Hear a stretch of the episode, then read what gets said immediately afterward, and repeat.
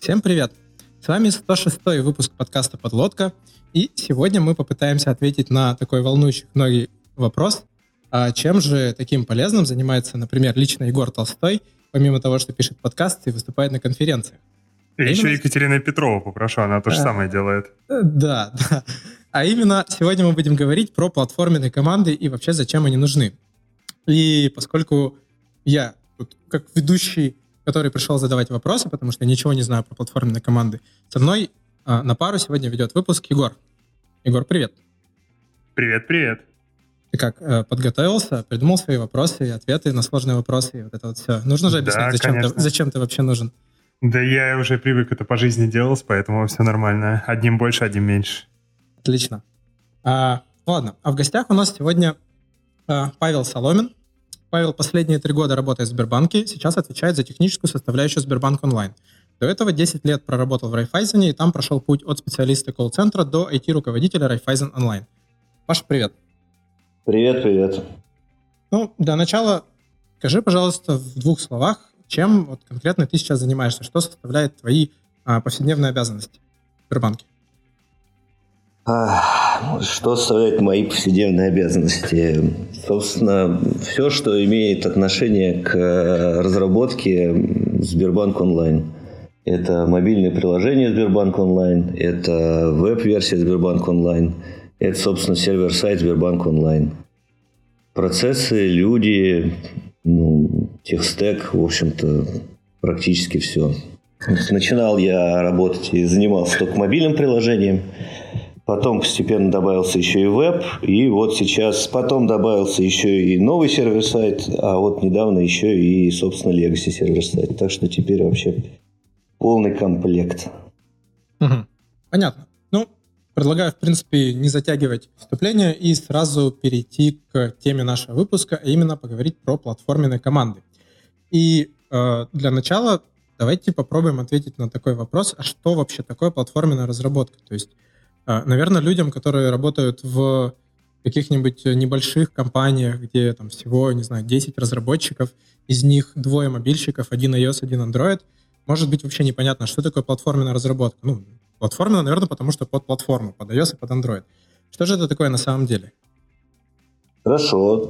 Кто? Я попробую. Да, конечно, ты рассказывай, а я буду подкидывать. Хорошо. А, что это такое и почему, откуда взялось, на мой взгляд? Собственно, ну, когда организация так или иначе начинает расти, э, любая, в общем-то, в ней наступает вопрос, связанный с, собственно, управляемостью, ну, там, тем, что происходит внутри нее. Ну, то есть, э, например, если организация развивает какой-то один продукт или несколько продуктов, то так или иначе нужно под каждый из этих продуктов, например, выстраивать свою команду разработки. Если хочется быстрее заниматься, начинать разработкой там, каких-то из этих продуктов, нужно несколько команд, например, на разработку одного продукта. И дальше начинается уже вопрос того, каким образом эти команды, собственно, делить. А чаще всего деление, ну, по крайней мере, тем, чем я сталкивался, оно как раз идет от каких-то продуктов и продуктовых вещей. Но тут зачастую возникают, ну, некие гэпы, связанные с тем, что ну, есть, э, скажем так, можно сказать, какие-то аспекты, которые есть в итоге у каждого там технического, например, продукта. Ну, то есть, например, в каждой из а, информационных систем, там, да, или, которые обеспечивают вот, работу этого продукта, нужно, например, там, журналирование какое-нибудь сделать, да, там, чтобы логи куда-то писались. Если э, у вас э, каждый из каждой из этих информационных систем пилит своя команда, она, скорее всего, сама запилит, собственно, свое журналирование. Вот, собственно, ну, платформенная разработка – это когда какая-то из этих частей, каких-то базовых, ну, там, как правило, они а, ну, переиспользуются не какие-то прикладные вещи, а скорее какие-то системные штуки.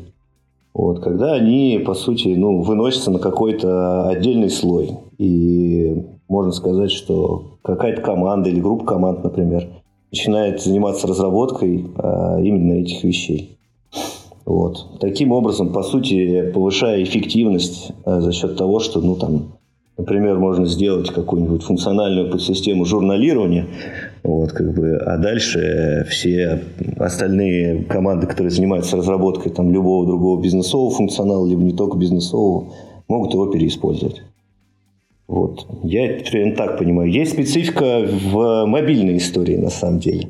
Угу. Довольно интересная, на мой взгляд. А, я вот от себя бы еще добавил, я это даже так вообще еще по более простому говорю, что для меня платформенная разработка — это история о представлении какой-то абстракции над технологиями и сервисами, о которых разработчикам продукта особо думать не нужно. Наверное, вот так. То есть, э, там, не знаю, условно, наша миссия как платформы делать так, чтобы жизнь разработчиков продукта была максимально простой, они могли думать только о бизнесовой логике, а не о том, на чем гоняется их код, как он гоняется, каких-то там скучных базовых вещах, типа там авторизации какой-нибудь и всякое такое. Ну, окей, да, можно так сказать. А, а ты начал говорить, что в мобилках есть своя специфика. Что конкретно ты имел в виду? Да, в мобилках есть прям такая жирная, скажем так, специфика. Она заключается в том, что, ну, в чем принципиальная разница мобила, да? Тебе нужно в итоге из-за там требований, по сути, и специфики Apple и Google в итоге собрать все в единый бинарник и его залить э, в, собственно, Store. Вот, как бы, то есть ты не можешь э, построить какую-то микросервисную архитектуру, не можешь изолировать совершенно разработку, если ты хочешь как бы ее дальше развивать там, в большом количестве там, команд или большим количеством людей. Тебе просто необходимо добиться того, чтобы в итоге там, деятельность одновременная большого количества там, команд или людей она собралась в какой-то момент в что-то стабильное, работающее, как бы, ну, непротиворечивое, и это можно было бы куда-нибудь запустить. И в этом кейсе, в принципе, как бы, ну, то есть не получается, на мой взгляд, как-то масштабировать разработку больше, чем там, на одну, например, какую-то команду, которая как-то директивно управляется сверху, а без вот какой-то платформенной составляющей. То есть на сервер-сайде на самом деле, в принципе, каждый может действительно запилить там свое журналирование, свои системные какие-то вещи. Да, там. Это, может быть, где-то будет неэффективно, где-то еще что-то, но в общем и целом, как бы, а, ну, каждый может сделать свое решение. Вот, и оно в итоге будет работать. А если же у вас мобильное приложение, которое разрабатывается большим количеством, собственно, команд там, или разработчиков, то тут, ну, как бы без каких-то выделенных людей, которые в итоге сводят все в единый релиз, ну, вообще не представляю, как это может быть организовано. А, ну вот тут, кстати, не знаю, я, наверное, не фанат выделения мобильной разработки во что-то такое особое. Это скорее история о шаренных ресурсах, о том, что я называю трагедией общин. Ну, не я называю, а теория игр называет. Вообще, трагедия общины — это о чем? Есть, э, не знаю, условное пастбище, вокруг которого живут фермеры. А, у каждого фермера есть коровы. Коровы пасутся на пастбище, дают молоко, фермерам зашибись. В какой-то момент времени все фермеры начинают действовать предельно рационально и начинают докупать коров, продавать больше молока, получать больше денег, закупать еще больше коров.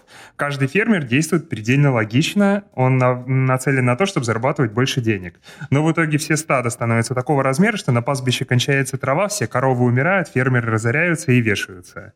Вот. То же самое, в принципе, и с любыми шаренными ресурсами, там, Допустим, это качество мобильного приложения, вес бинарника. Если у тебя много независимых команд, которые думают только о своих фичах, а, то этот вес может неконтролируемо, неконтролируемо расти, пока вообще своим приложением работать не перестанут. И вот эта проблема шаренных ресурсов, она в мобилке стоит довольно остро, но она, в принципе, проявляется-то и в других платформах тоже. Допустим, фронтенд. Да, каждая команда может сделать что угодно, но в итоге, если это модули, э, разные модули от разных команд на одной странице, у тебя точно так же страдает перформанс этой страницы, которая для пользователя в итоге одна. И также страдают бизнес-метрики всех команд из-за какой-то одной. Поэтому, мне кажется, это просто такой частный случай от общего. Смотри, как бы, ну, я и согласен, и нет. В принципе, тот кейс, который ты описал, он действительно такой, но теперь представим, что, например, у тебя не одна страница, там, не знаю, или одно веб-приложение, а там их, не знаю, десяток. Они, в принципе, друг от друга независимые, но все разрабатываются в итоге в одной компании.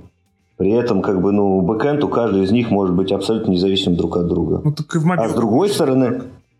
М? Так и в мобилках у тебя может быть несколько разных приложений. Да, в принципе, у тебя может быть. Может быть, может быть, да. Ну, хорошо, можно сформулировать, наверное, другим образом. Ну, то есть, еще раз...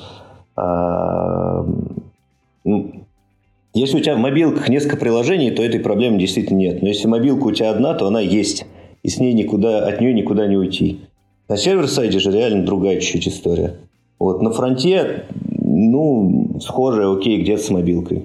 Там зависит уже сильно, на самом деле, от архитектуры фронта. Мне кажется, в принципе, можно что-то с этим сделать. Но не, сделать можно, мы еще, может быть, там дальше об этом поговорим. С бэком тоже не всегда просто. У нас, допустим, бэк э, довольно Вообще значимая часть. Это монолит, который точно так же контрибьютит много-много-много продуктовых команд, там, не знаю, штук 30 их, и он также катится, катится все это все вместе. То есть в какой-то момент ты должен взять, все вот это слепить, собрать, запустить.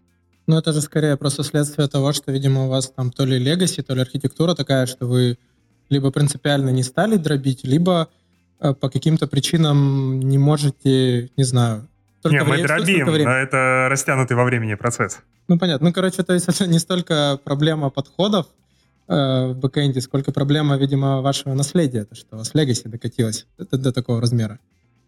Конечно. Ну, ну, так бывает. Хорошо. А, мы, кажется, уже немного ответили на этот вопрос, но все-таки я его задам. А вообще, зачем это в итоге надо-то? Как вообще понять, что вот мы доросли до такого размера, что нужно заводить свою платформенную команду? Когда начинается хаос и анархия, или есть какие-то более меняемые показатели того, что пора об этом задуматься? Ну, у меня есть только собственный опыт. А, вот, как бы, и у меня он скорее был в ключе, когда начинается хаос и анархия. То есть мы реально в какой-то момент поняли, что если сейчас мы не будем как-то аллоцировать собственные ресурсы на технологические задачи, прям выделенные от там, бизнеса и, по сути, нацеленные на решение каких-то технологических проблем, мы как бы просто умрем. Ну и, собственно, у нас там стало производство в какой-то момент на несколько месяцев, по сути. Ну, то есть стало не в том смысле, что никто ничего не пилил, а скорее в том смысле, что мы ничего не были способны выпустить стабильно работающего. Вот такая история. А это то, что касается мобилки. То, что касается server-side а, ну, это еще более сложный вопрос, по сути. А, и у меня на самом деле нет прям однозначного ответа до сих пор, что мы идем на server-side е в правильную сторону. Вот. А, то есть, ну, что он там, не знаю, окупится, например. Там с server-side ом же какая история? Ну, грубо говоря, еще раз, в принципе, в теории каждый может реально запилить э, свой бэкэнд, mm-hmm. вот, как бы независимый.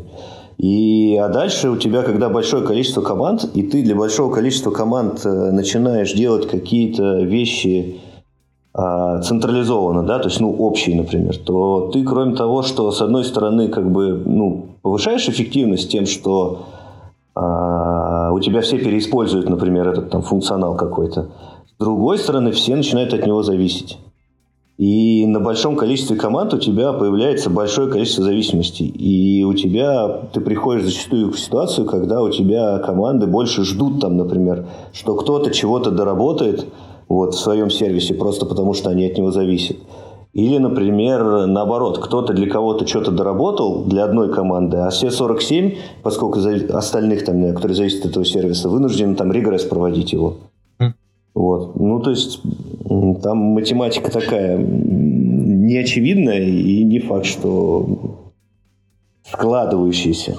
Понятно. Ну, в общем, у меня, кажется, сложилась просто такая картинка, что а, вот есть такой клубок, не знаю, граф, где все связаны со всеми, а, и какой-то момент э, попытки договориться просто о том, что вот одна команда сделала что-то одно, ей нужно как-то это согласовать с двумя другими командами, она идет к ним, что-то с ними договаривается, потом внезапно что-то где-то меняется, нужно передоговориться. И вот когда таких коммуникаций становится слишком много, этот клубок сильно запутывается, видимо, есть необходимость такие э, общие штуки, о которых должны команды между собой договариваться, выделить в зону ответственности другой команды, которая будет только за это и отвечать. У меня это как-то а... так в голове выглядит. Да нет же, как бы есть альтернативный вариант. Каждый из них может, как бы, не знаю, копипаст к себе сделать этого функционала, и все. И дальше развивать его сама по себе. Давайте э, вернемся к нашему плану. И хочется поговорить про то, что же вообще такое платформа, ну, в плане, что входит в платформу, как она вообще устроена структурно, как устроена структурно платформенные команды.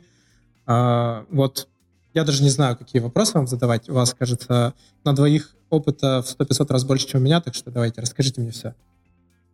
А, хорошо, ну, а, тут, не знаю, можно, наверное, чуть-чуть вперед забежать. Принципиально-то, мне кажется, что стоит строить платформу, исходя из, собственно, потребностей тех, кто будет ей пользоваться. Вот как бы и мы именно таким образом и поступали. Я допускаю, что в каких-то других кейсах, например, платформа бы состояла бы из каких-то других компонентов. Тем не менее, у нас там, ну, по сути, это архитектура, потому что, как бы, ну, внезапно, в, там, например, если это мобильное приложение единое, то в нем нужно все-таки где-то как-то централизованно следить за архитектурой. Иначе ты прав, ну, как бы настанет просто анархия.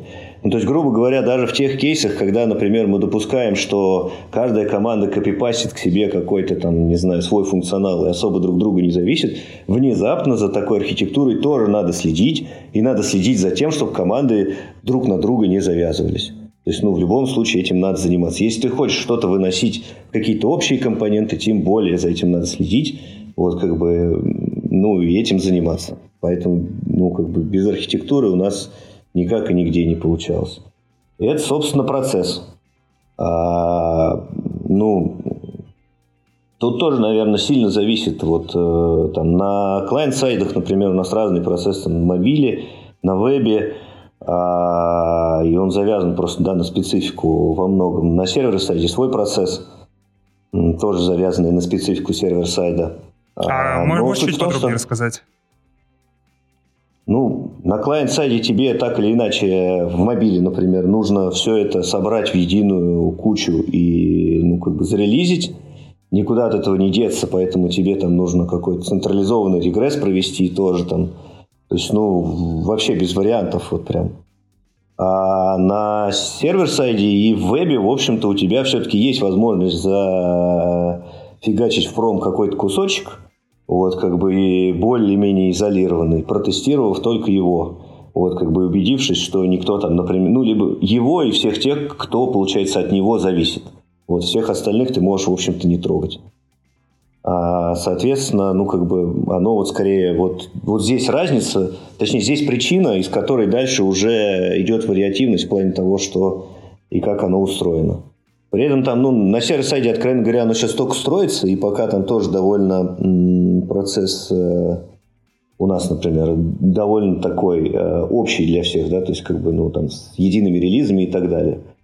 А, но мы видим потенциал в том, что как бы это скорее вот, э, ну, текущая ситуация в моменте, а в перспективе мы хотим каждой из бизнесовых команд дать возможность как бы на сервис-сайте, в принципе, релизиться самостоятельно в тот момент, когда они хотят. Ну, например, для этого реально нам приходится ревьюить архитектуру каждого из их решений и следить за тем, чтобы они не зависели как минимум друг от друга. И в тех кейсах, когда они, например, внезапно все-таки друг от друга начинают зависеть, то та команда, от которой зависит другая, она уже не может самостоятельно зарелизиться. Ага, то есть, ну, получается, ты здесь выделяешь у платформы такую роль, скажем, архитектурных э, ревьюеров, ну, те, кто строит какую-то архитектуру и потом ревьюет, чтобы это не ломалось. Я прав? Ну, там можно, наверное, разделить э, на много, на самом деле, уже каких-то ролей, но грубо на две части. Одна из частей, если мы говорим, что у нас все-таки есть платформа, это та часть, которая а, делает платформу, вот, а, и, собственно, архитектуру платформы продумывает. Другая часть – это те, кто, собственно, следит за архитектурой прикладной, то есть то, что делает бизнеса. У них чуть-чуть разные в итоге задачи, вот, как бы, то есть, э, те, кто за бизнесами следят, у них скорее задача, не знаю, там, научить, передать компетенции по тому, как это правильно делать, плюс следить, вот, чтобы они там не зависели, например, друг от друга особо, вот, а, и чтобы они правильно потребляли платформу, там, потому что практика показывает, что, как бы, народ э, выдумывает разные совершенно истории. Вот. А у платформы, у них, у архитекторов, у них там чуть другая, другие задачи. Да, скорее придумать, как же сделать там максимально удобно для потребителей сами платформенные сервисы. Угу. Вот. Окей, ну, в принципе, у нас, на самом деле, если говорить такую про архитектурную именно направленность платформы, в Авито, наверное, выглядит а, примерно похоже. Единственная у нас роль вот этих прикладной архитектуры, она такая, она краудсорсится. А, ну, короче говоря, у нас есть такой типа архитектурный комитет, в котором участвуют и ребята из платформенных команд, куча ребят из продуктовых, которые лучше нас во многом шарят в том, как архитектуру такой бизнесовых частей надо делать. И мы уже просто вместе челленджим какие-то решения, которые туда приходят. Окей, мне кажется, вообще отличная история. Мы на самом деле к тому же хотим, ну как бы в мобиле, в принципе, оно примерно так и устроено, а вот на сервер-сайде сейчас де-факто нет, но мы хотим к этому прийти. Просто на сервер-сайде реально мы скорее сейчас ну, в неком начале пути, и у нас есть только вот э, какие-то выделенные именно платформенные люди, которые за этим следят. А у нас как раз наоборот. У нас в мобилках на такого процесса нет. В мобилах у нас есть команда мобильной архитектуры, которые просто какое-то время переводили большой наш монолит на модульную архитектуру и построили правила игры с какими-то проверками. Как раз там, условно, проверка на количество связей между модулями, чтобы вот этих кросс-зависимостей больших не было. Проверки на перформанс, что у тебя какой-то модуль там не замедляет сборку или какие-то метрики приложения. Вот это все. И, короче, необходимость в таком контролирующем органе, что все нормально, она просто постепенно отпала. Вот у меня сразу вопрос. Ты говоришь, у вас есть команда мобильной архитектуры. А просто в моем представлении как раз мобильная архитектура — это такая штука, которая, ну, типа один раз можно навести порядок, э, можно сделать какие-то проверки, автомати- автоматизировать все, и потом просто поддерживать это все на плаву и периодически mm-hmm. там в соответствии с влияниями моды и с э, растущими потребностями немножко ее эволюционировать. Да, примерно так и есть у нас. Вот, а, а что, что команде-то делать, если есть а, команда? Но команда с тех пор, как она занималась вот полностью рефакторингом приложения, она стала меньше.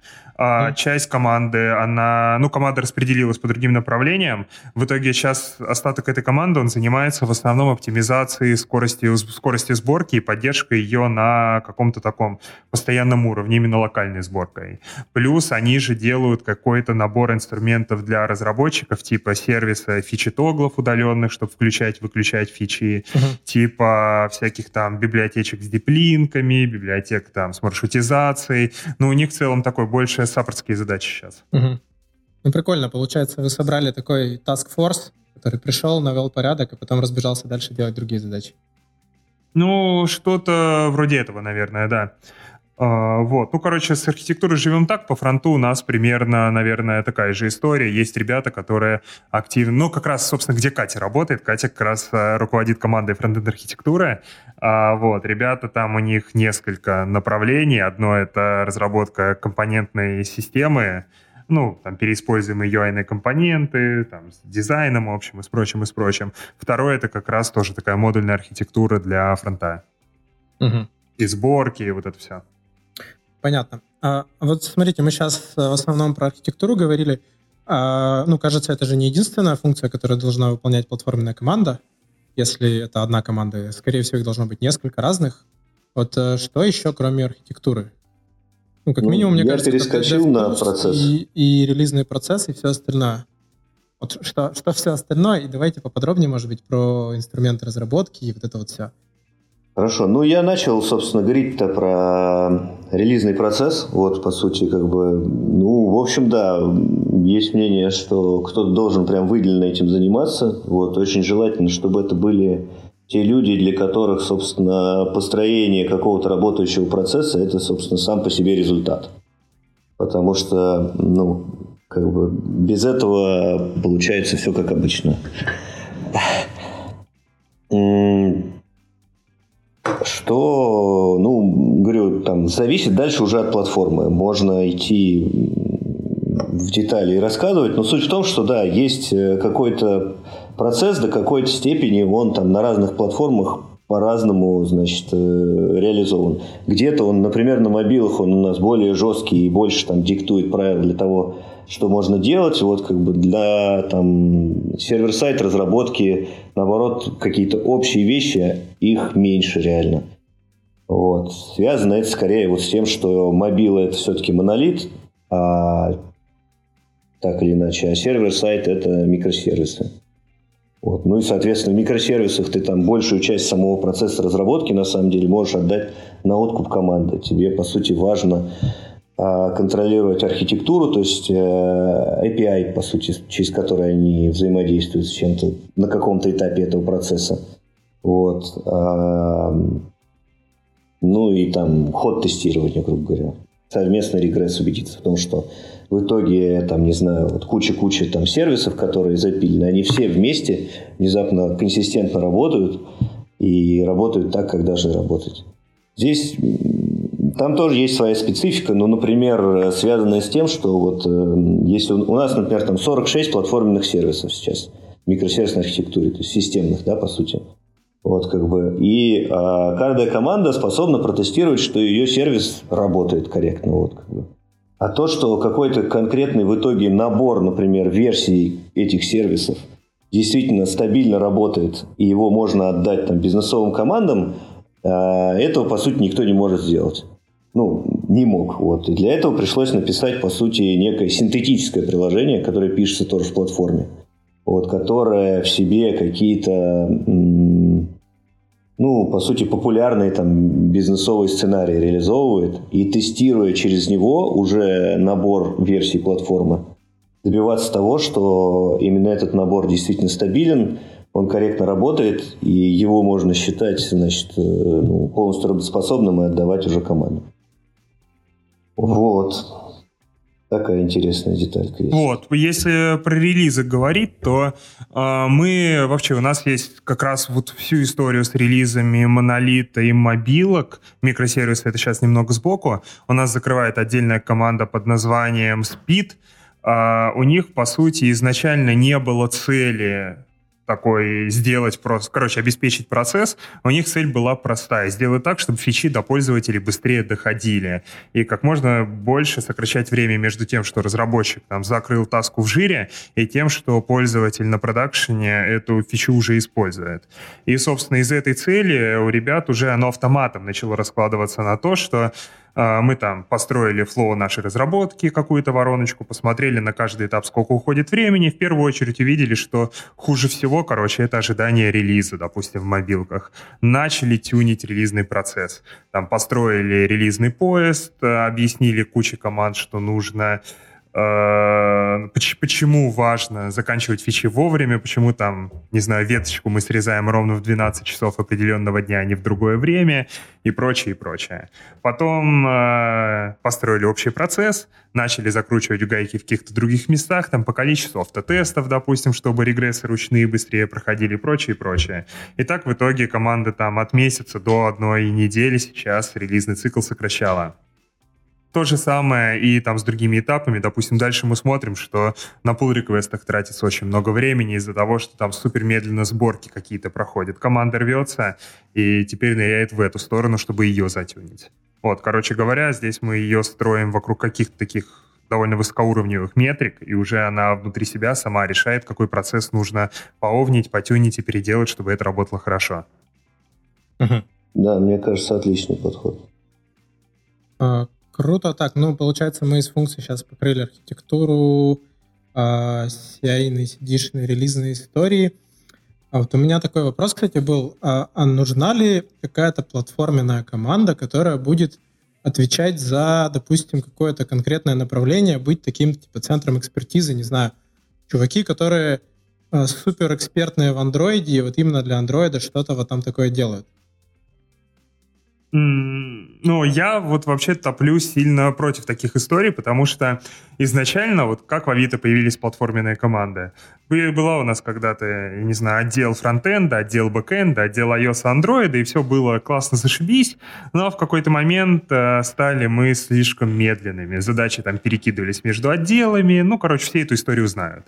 Стали мы разделяться на суперэффективные, джайлные продуктовые команды, и вот остаточек таких самых классных сеньоров и экспертов, которые были во всех этих функциях, они стали ядрами вот этой платформы сформировались там команды Авито iOS, Авито Android, Авито Web, где как раз сидели умные чуваки и там условно объясняли всем другим, как надо жить и работать.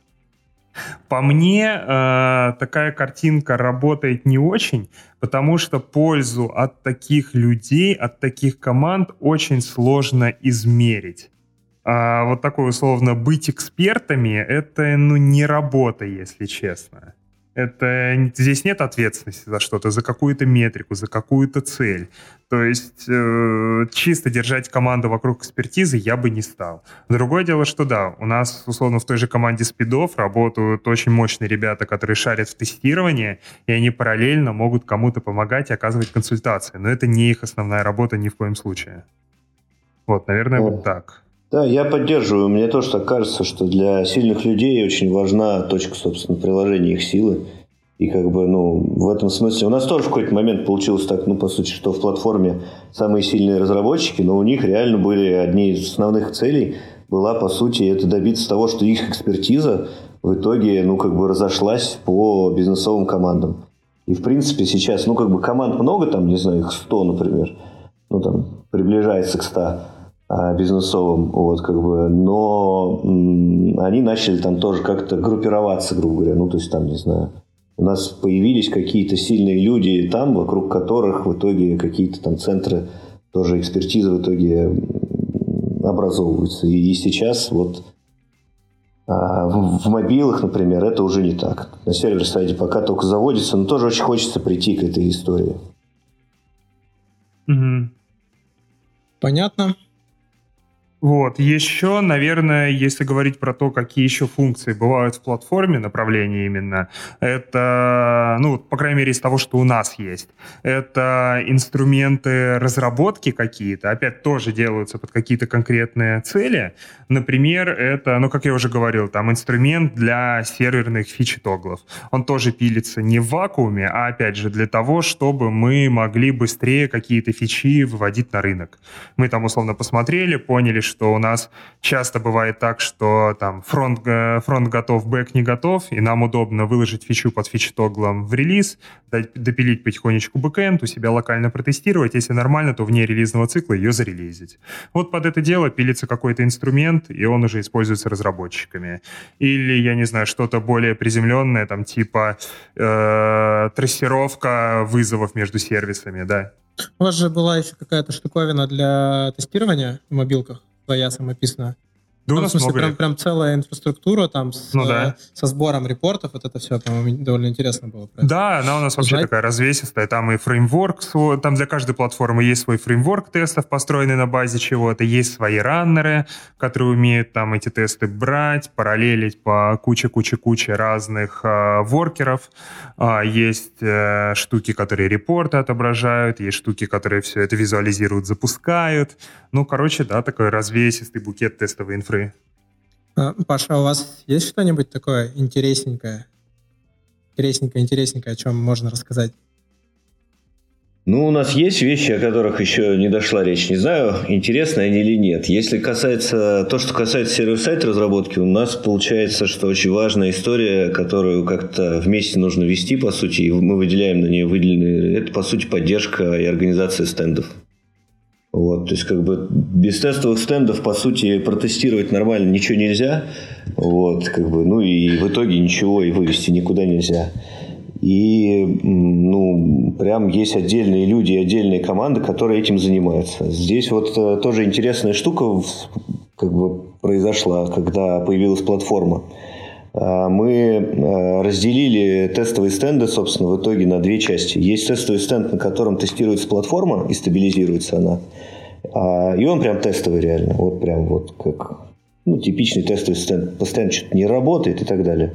И есть тестовый стенд, который мы, на котором мы развернули, разворачиваем уже стабильную версию платформы и отдаем на ней тестироваться бизнеса. По сути, мы пришли к тому, что это тестовый стенд, мы к нему относимся как к промышленному стенду. В этом кейсе вот бизнесовые прикладные команды, которые работают на этом стенде, для нас это, ну, по сути, клиенты, для которых мы оказываем сервис в виде, ну, собственно, тестового стенда, на котором они могут оттестироваться успешно, чтобы принять решение о том, что, ну, пора им уже идти в пром. И мы следим там за ним, и мониторинг на нем наверчен, и там дежурная смена какая-то сидит, следит за тем, чтобы он реально там работал. Ну, в общем, прям все стараемся там максимально по-взрослому.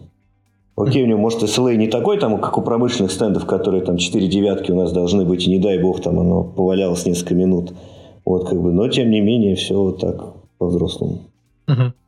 А, кстати, я когда-то давно слышал такие байки, не знаю, насколько вообще это близко к правде или нет, что в Сбере когда-то делали, или, может быть, еще делают, э, короче, на базе IntelliJ какую-то свою внутреннюю IDE-шку. Вот мне интересно, это прям слухи и бред, или, или есть какая-то доля правды в этом? Нет, не знаю я ничего об этом. Сбербанк, ну, точнее так, Сбербанк большой, вот, как бы, я вполне допускаю мысли, что где-то кто-то, значит, э, сидит и пилит собственную IDE-шку. Вот из того, что я знаю, есть э, инициатива, в рамках которой пилят э, плагины под э, идею. А в основном они нацелены на то, чтобы те команды, которые а, разрабатывают какой-то API, который могут переиспользовать другие команды, а, можно было легко и просто в итоге через этот плагин, собственно, переиспользовать. Вот. Но это сейчас все не на, по сути, не в том виде, в котором это прям, ну вот где-то, ну или у нас, по крайней мере, вот в том, что строим мы, сейчас используется прям активно. Это скорее сейчас вот на этапе разработки, а где-то, по-моему, кто-то этим начинает пользоваться, но не мы. Угу. Окей. А, так, ну, мне кажется, мы пробежались по основным, по крайней мере, ключевым функциям, которые должна выполнять платформенная разработка. Я еще одну хотел сказать. Она на самом деле более сложная, наверное, но тем не менее прям в ней залог успеха всего остального, на мой взгляд, это культура. А, ну, как бы так получается, что вот э, по нашему опыту, по крайней мере, когда большое количество команд реально занимается разработкой чего-то одного, одной там платформы или одной системы, если они не находятся в едином информационном поле, если у них нет единых, там, грубо говоря, более-менее ценностей, то, ну, как бы это просто в итоге вся эта разработка – это одна большая сплошная боль. И вот на текущем этапе, например, на фронте у нас более-менее выстроилась история, связанная с сообществом разработчиков и, по сути, ну вот некой единой культурой разработки, в которой все живут. А на сервис-сайде, которым я сейчас занимаюсь, этого еще пока нет. И вот э, количество проблем, которые возникают из-за отсутствия этого на сервер-сайде, и тех, которые никогда бы не возникли, наверное, на клиент-сайде, оно действительно велико. Это, Поэтому например, вот... А, ну, например, не знаю, отношение в том числе там, к проблемам. Потому что так или иначе все друг друга там переиспользуют. Там, у меня проблемы нет, там, ну, что-то не работает, там, короче, как бы найти концы. Народ начинает в футбол играть на сервер-сайде. Там. Это не моя проблема, у нас все нормально. И, и у всех все нормально, а как бы ничего не работает. И это, по сути, ну, вот некая какая-то культурная, в том числе, составляющая. Она не, ну, сложно вот э, куда-то еще ее отнести. Про там взаимопомощь, взаимовыручку, не знаю, какие-то ну, базовые ценности. Не знаю, это в том числе, там, например, про написание там каких-нибудь покрытия тестами этой всей истории. Потому что, ну, ну, э, покрытие тестами, его же проверки, ну, ну, честно, не автоматизируешь до конца. То есть, если люди реально не хотят эти тесты писать по какой-то причине, они смогут там как-нибудь э, сделать так, чтобы любая из этих автоматизированных проверок в итоге обманулась. Либо напишут тесты так, что как бы они на самом деле будут особо ничего не тестировать. Вот, как бы. И ну, этого никак не победить, кроме как вот э, по сути насаждением какой-то, насаждение плохое слово, но а суть примерно такая, погружение всех в единую некую культуру, в единые стандарты, не знаю. Ну да. почему? Это же только один из вариантов. А другой, допустим, это просто дать людям ответственность за это качество, сделать так, чтобы качество того, что они делают, влияло именно на них. И дальше уже пусть сами решают. Не хотят писать тесты, ну пусть не пишут. Пусть, я не знаю, другими способами качество обеспечивают. Или если, может быть, может быть и мог. Может быть, они действительно готовы катить без тестов, но они действительно пишут с малым количеством ошибок. Может, там, не знаю, у них логика супер простая. То есть как раз-таки мы жили какой-то да, ты прав. с тем, что навязывали вот это. И это работало как раз-таки довольно плохо у нас. А, так я же примерно про то же, uh что навязывание-то и не работает, как бы, ну, то есть это некая культура. И ты прав, это, ну, не знаю, что, может быть, пример с тестами не очень хороший, но суть примерно про это, в том числе и про качество на самом деле. Mm. Вот, ну, то есть, опять-таки, я не знаю, как у вас, у нас, например, там, э, качество, ну, прям на первом-первом месте. Мы себе, мы считаем, что мы себе не можем позволить облажаться ни в чем на проме, by design. И в этом Вообще смысле... Ни в чем вообще ни в чем. Вот, mm-hmm. как бы, и в этом смысле, и в итоге мы, конечно, лажаем где-то, да, как бы, но мы стараемся сделать так, чтобы этого не было изо всех сил. А, и в этом смысле мы, ну, например, не можем пройти развилку, связанную с тем, что вот сейчас, например, мы сами отвечали за мобильное приложение, все там целиком, да, например, а теперь за это отвечают там 30 команд. Я имею в виду, что мы, в принципе, можем перейти из ситуации А в ситуацию Б, но это будет, должен быть какой-то управляемый процесс, да, как бы, который займет время. Вот. А, но все это время нам нужно внезапно все равно разрабатывать и добиваться успеха. Вот. А, и вот мы, ну хорошо, я не знаю, может быть, а, есть варианты, в которых, например, может это все без э, какой-то культурной составляющей единой а лететь вперед. Вот как бы у меня пока опыт скорее обратный. Нет единой культуры, нет понимания единых ценностей, там, э, ну, как бы поддержки друг друга. Вот, вот этого вот всего, ну, как бы, все очень тяжело, очень медленно прям. Ну, то есть, ну, то есть введение любых каких-то метрик или точек контроля приводит, например, к тому, что люди просто вместо того, чтобы ну, как бы в нужную сторону начинать двигаться, начинают придумывать, как эти метрики и точки контроля обойти. Вот, ну, вот такие штуки. Чувствую э, такую боль в голосе, что, видимо, это не единожды реально происходило на практике, что саботировали. Ну, конечно. Ну, смотри, у нас же нету, э, вот в том, что мы сейчас строим, по сути, нет какого-то директивного управления, да, то есть э, есть реально куча бизнесов, которые в разных блоках банка в итоге. И это значит, что там, ну, грубо говоря, если попытаться вынести все на какого-то одного человека, кому они все подчиняются, это, по сути, по факту, ну, там, греф. Вот. А, тем не менее, как бы нужно их всех организовать и добиться того, чтобы в результате то, что они сделали, оно было консистентно и с точки зрения клиентского опыта и примерно одно, на одном уровне качества находилось, да, как бы, и еще и в э, сроки попадало релизные. Вот. И, ну, конечно, там совершенно разные есть э, истории, там, ну, то есть, как бы, да, люди, есть люди, которые приходят, и им важнее, как бы, не знаю, там, запуститься сейчас потому что там их, конкретно их руководитель, значит, поставил им задачу там за месяц запуститься и все. А то, что оно там, не знаю, работает через одно место, а может даже вообще не работает, там как бы им реально по боку в моменте. Понятно. Так что да, ну, есть.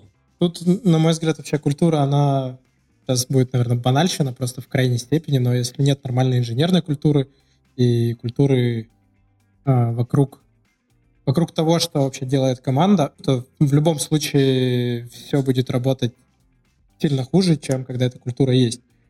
Просто потому что, мне кажется, когда нет культуры, люди просто, в принципе, приходят на работу, чтобы типа от звонка до звонка посидеть и уйти, не отвечая головой, грубо говоря, ни за свой результат, ни за результат соседа. Ну, короче, нет вовлеченности. Ты прав. Я, мой тезис он про что? Что как бы если вот ты, например, начал чем-то заниматься в итоге, вот, например, платформой, и понимаешь, что культуры нет. Вот мой тезис про то, что, по сути, значит, эту культуру внедрить, это внезапно задача как раз платформы. Вот. Окей. А, мы довольно много уже разобрали того, чем же должна заниматься платформенная разработка. И давайте перейдем к такому моменту, а как вообще ее выстраивать. То есть, э, ну, в моей голове абсолютно непонятно, с чего начинать, потому что, ну, эмпирически, наверное, кажется, что вот у нас возникла проблема с тем, что несколько команд э, там столкнулись с одной и той же проблемой по архитектуре, наверное, нужно выделить какую-то архитектурную команду. Но я не уверен, что это вот так и работает. Должны быть свои подводные камни, какие-то сложности. Вот э, с чего, с чего вообще начинать-то нужно? Ну и кажется, мы можем понять, допустим, э, в продуктовой разработке, что мы хотим делать. То есть мы можем пойти сделать опросы, мы можем, э, там, не знаю, провести интервью, и так далее и тому подобное. Мы понимаем, что нужно пользователю, строим гипотезы, подтверждаем или не подтверждаем их, и потом идем, соответственно, разрабатывать наши фичи, тестировать их на там, помощью АБ-экспериментов или как угодно вообще, любые подходы можно использовать. Это про продуктовые вещи. А с техническими, вот когда у нас пользователь — это разработчик, отличается ли такой подход или нет? Ну, на мой взгляд, я как раз хотел, собственно, про это сказать, ты хорошо подвел. Как бы, ну, мне кажется, что как раз проблема в том, что большинство людей, которые, не знаю, занимаются какими-то техническими вещами, они, по сути, выросли из разработки, а проблема в том, что они, да, действительно не мачат историю это на вот некий продуктовый подход. При этом есть довольно много практик продуктовых, да, по поводу того, как же, собственно, сделать хороший продукт. И ну, на самом верхнем уровне ответ на твой вопрос, как же сделать платформу, с чего начинать, ну, на мой взгляд, как бы посмотреть на это как на продукт. Вот, как бы, и подойти к этому всему как к продукту. Понять, кто его клиенты, кто его потребители, понять, что у них болит. Вот, как бы, больше всего, не знаю, там, где ты можешь принести какую-то пользу, сформировать, сформулировать, по сути, продуктовую гипотезу. И дальше, ну, двигаться вот в этом стандартном каком-то ключе. Вот. Угу. Ты дальше уже можешь разбивать это все на какие-то вещи, которые ты ну, уже понял. Ну, например, понял, что вот архитектура. Видимо, архитектура платформы это вполне себе может быть, например, в том числе каким-то продуктом. Релизы. Ну, ну, как бы вот без них никуда. Окей, тоже, в общем-то, вполне себе продукт. А Егор, судя по его рассказу, чуть по-другому как бы строит как бы эту историю, но суть, мне кажется, она примерно такая же. Как бы он скорее продукты чуть другие выделяет у себя в платформе. Вот. Но вот моя работа просто во многом, да, как бы, э, она как раз в том, что, ну, то есть, я управляю людьми, э, зачастую, которые гораздо круче меня реально шарят в технологии, в технологическом стеке, в котором, как бы, там все это происходит. Я даже не пытаюсь реально с ними там конкурировать, мне достаточно того, что я вот могу с ними на одном языке разговаривать.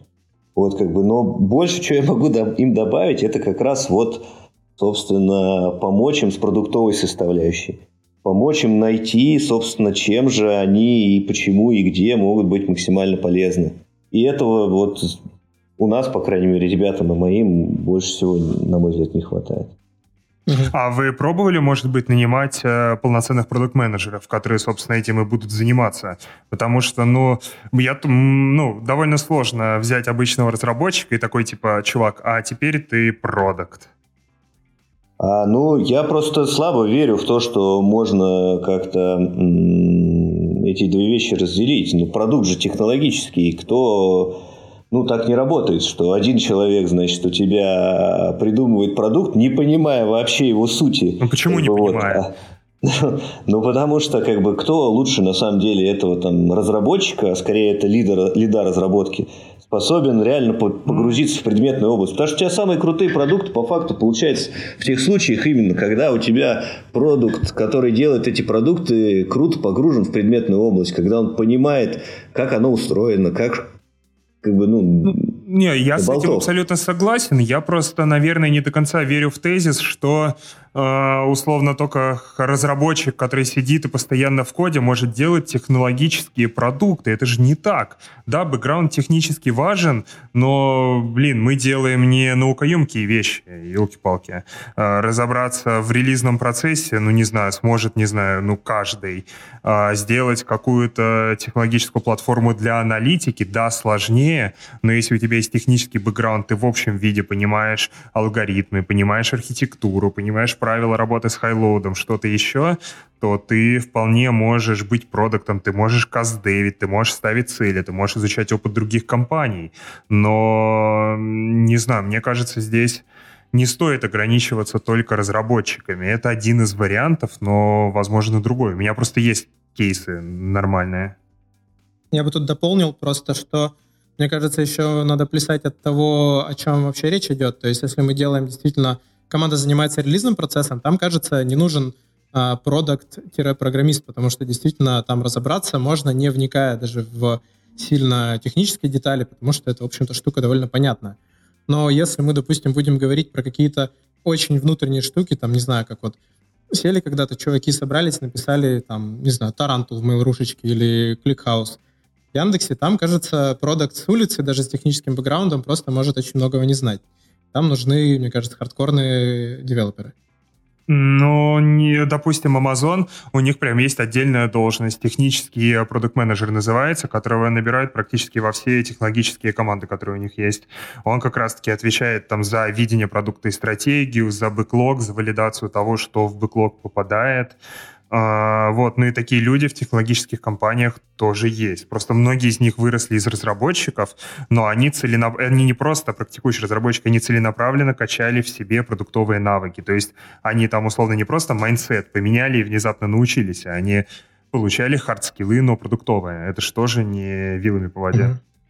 Не, ну, понятно, я, в принципе, приблизительно про это и сказал, просто другими словами, что продукты могут требовать сильно разного бэкграунда, сильно разного бэкграунда того человека, который будет его направлять. Ну, Тут то же самое, как с обычными продактами. У тебя обычный, не знаю, у тебя продакт в вакууме вряд ли сможет прийти и заниматься какими-то B2B-шными монетизационными продуктами сложными, если он абсолютно никогда не отдупляет, как вообще не отдуплял, как это работает.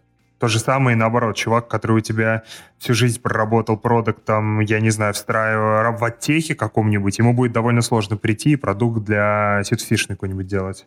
Или mm. битфишной. Ну, в целом, да, справедливо. А, ну, окей. Вот мы а, определились с тем, какие боли у наших продуктовых команд есть. Мы придумали, допустим, у нас какие-то гипотезы возникли, как эти боли нужно решать, мы пошли что-то такое написали, какой-то инструмент или какую-то, не знаю, архитектуру придумали, что-то еще, а пошли внедрять. Вот э, как собрать вообще обратную связь, понять, что мы делаем mm. что-то нужное? Как этот Тут... процесс строить. Тут еще важный, важный момент пропустили, что одна из таких суперважных практик, которые часто пропускаются, а, это разработка MVP, что мы даже в платформенной команде, ты не пытаешься сразу сделать классное общее решение для всех, а ты делаешь что-то из говна и палок, находишь первую команду, которой это нужно, и с ними уже его встраиваешь, тюнишь, смотришь, как оно работает. То есть здесь, опять же, те же самые продуктовые практики. Выбираешь там первых пользователей, и на них начинаешь что-то тестить, откатывать, делать заново, и дальше уже потом начинаешь охватывать, охватывать, охватывать всех-всех-всех. Ну да, у нас, например, есть, э, ну, в принципе, да, это стандартные продуктовые практики, ничего тут такого нет. Но из интересного, например, там демо, у нас платформенные команды проводят как бы по итогам своего спринта демо, куда приходят другие разработчики. Они там рассказывают, что они замечательного как бы за этот спринт придумали для них. Там же собирают обратную связь, вот, короче, зачастую разную, разнообразную, вот, в общем-то, особо никто не стесняется. Уходит что-то переделывать, как бы, что-то там, не знаю, наоборот, там, ну, наконец-то, господи, сколько можно было ждать. Ну, то есть, общаться со своими клиентами надо.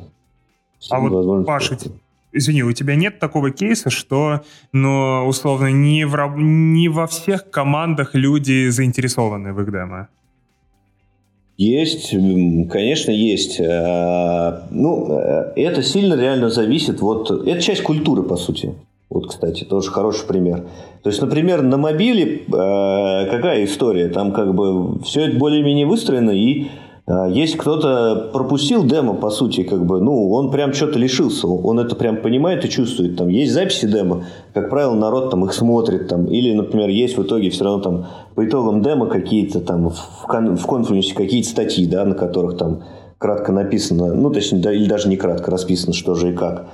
Вот как бы и народ их читает. А, например, на сервер-сайде действительно, ну как бы вот сейчас это все в том состоянии, в котором а, нужно это раскручивать. То есть, по сути, есть какой-то период, ну, как бы вот, э, когда тебе нужно в этом активно вкладываться, нужно заниматься этим пиаром, нужно собрать некую критическую массу, на самом деле, людей, которые понимают ценность этого. И дальше они в том числе сами начинают уже драйвить и затягивать к себе, ну, как бы остальных. Ну, вот как-то так. Механизмы, ну, там, чатики, демо, рассылки почтовые, ну, то есть вот все, что можно придумать. Mm. Встречи персональные, воркшопы, ну, здесь скорее я даже о том, что есть э, вот у нас такое довольно четкое различие, что есть команды платформенные продуктовые, которые делают какой-то такой очень ясный продукт с очень ясным заказчиком. Есть команды плюс-минус сервисные, которые обеспечивают какой-то процесс, его соблюдения. И вот условно первые команды интересны всем, потому что они делают что-то новое, что на тебя может повлиять, изменения, которые влияют на тебя. А вторые команды они на тебя начинают влиять только когда там что-то идет не так и плохо. То есть, если они работают хорошо, всем пофиг. Типа, хорошо, отлично, там фичи льются, pull реквесты мержатся, тесты проходят, отлично, зашибись. А вот как только становится плохо, всем становится интересно. То есть у нас вот есть такое небольшое искажение. Поэтому, допустим, те же демо у нас э, не во всех командах заходят одинаково хорошо. Где-то это прям абсолютно прекрасно собирает толпы, где-то это было настолько натужно, что мы это просто перестали делать и обходимся другими способами информирования. Хорошо, ну, в целом, да, есть разные кейсы, ну, тут так mm-hmm. и есть. Блин, ну, не бывает ничего абсолютного. А единых а, подходов. А вот пока мы далеко не ушли от, э, как это, от обратной связи, а, просто любопытно, а вот там, когда выходит релиз какой-то новой внутренней штуки, меряете NPS? Нет, сейчас, ну, у нас, например, это, по сути, не привязано сейчас к релизу. Мы раз в квартал, значит, э, проводим опросы, вот. Может быть, неплохая идея это привязать к релизам. Ну, не уверен, просто релизы довольно, ну, часто там, например, вот в мобиле идут. Там, мне кажется, мы просто завалим, и народ перестанет. Ну, то есть, как бы, нужно же, чтобы люди реально что-то сделали, чтобы это все собрать, да, как бы, и если слишком часто это собирать, народ начинает это игнорить. Вот, как бы, ну вот мы определили, что где-то раз в квартал, в принципе, нормальный промежуток времени, чтобы люди были готовы реально какие-то опросники проходить, еще что-то. И вот чаще я не думаю, что мы будем делать.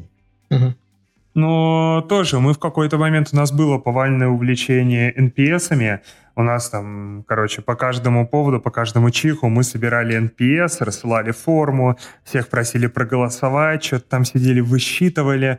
Но в какой-то момент случился такой опрос э, Hell, и, короче, механизм перестал работать. Сейчас у нас опросы — это скорее такой инструмент довольно, довольно, довольно, довольно редкий, для очень каких-то конкретных кейсов. Мы больше полагаемся на нормальное интервью и такой сбор обратной связи там на каких-то личных встречах, на, в рабочих группах и в чем-то таком. Ну, тут тоже вот, если ты в этом варишься постоянно, на самом деле, ты, в принципе, на самом деле, среднюю температуру по больнице и так чувствуешь. Вот тебе прям реально это не надо.